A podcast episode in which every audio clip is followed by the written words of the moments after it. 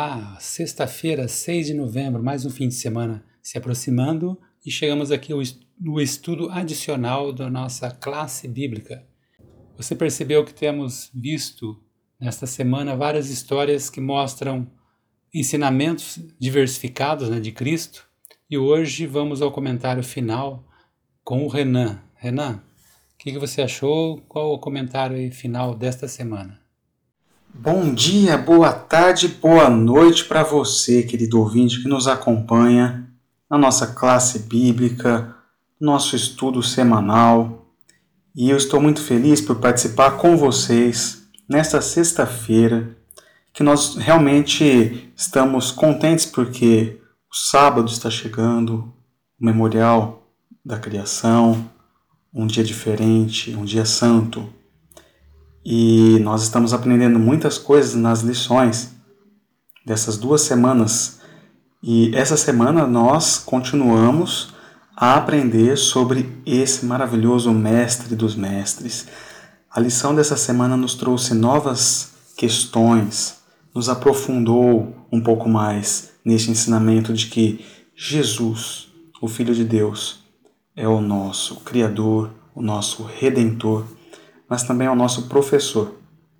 Os grandes professores não apenas ensinam algo que não sabíamos, mas desafiam as concepções instaladas. Eles quebram paradigmas, quebram narrativas sem esperança, abrem caminhos alternativos. Jesus não fez apenas isso. Ele deu tudo o que era e tudo o que tinha para gerar uma solução fundamental para o problema da humanidade.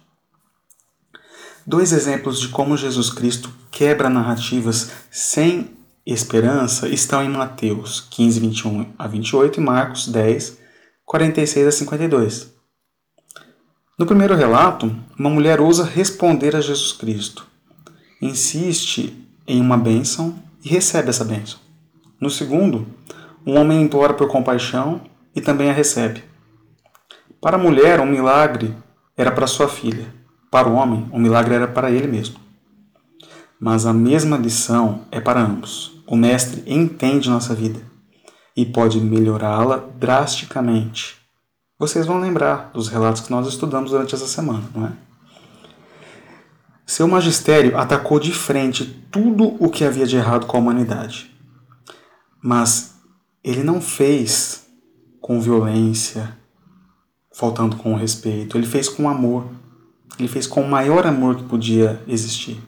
Ninguém apresentou o pecado de forma tão severa e, ao mesmo tempo, ninguém foi mais claro sobre a dignidade humana e o seu valor. Sua tarefa de ensino foi muito além de nos orientar para um bom estilo de vida. Ele veio ensinar qual é o problema básico e se oferecer para resolvê-lo. Além disso, Jesus nos trouxe a verdadeira redenção. Outro ponto muito importante: uma nova oportunidade de uma vida plena ao seu lado. Nas Escrituras, Deus inspira a esperança de que um dia as coisas serão restauradas à perfeição original. Eu torço para que esse dia chegue logo. E você? A esperança está em Jesus, o Filho Emanuel, Deus conosco, que habitou no meio da sua criação, assim como nós vemos em João 1, 14 e anunciou a proximidade do reino de Deus. Esse foi o início do cumprimento da promessa de que, novamente, a humanidade voltaria à presença divina e retornaria ao Éden para viver com Deus para sempre, que é a nossa maior esperança, não é? Agora eu te convido a acompanhar o texto adicional desta semana, que diz que quando realmente aceitarmos o Mestre dos Mestres, teremos o desejo de refletir sua imagem Além disso, teremos o desejo de possuir o seu espírito, fazer a sua vontade e agradá-lo em todas as coisas. Na companhia de Jesus Cristo, o dever torna-se um deleite. Isso está em, no livro Caminho a Cristo, páginas 58 e 59. Nos capítulos 5 a 7 de Mateus, encontramos o Sermão do Monte, um dos melhores resumos do que o Mestre desejava que seus discípulos conhecessem e a tônica do reino que ele veio estabelecer. Fica aí a dica então.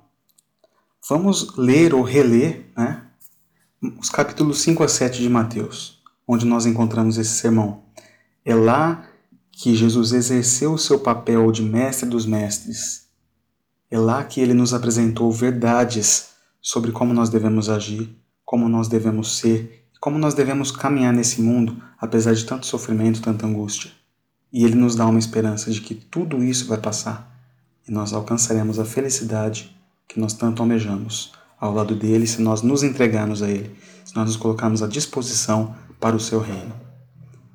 Esse é o meu desejo.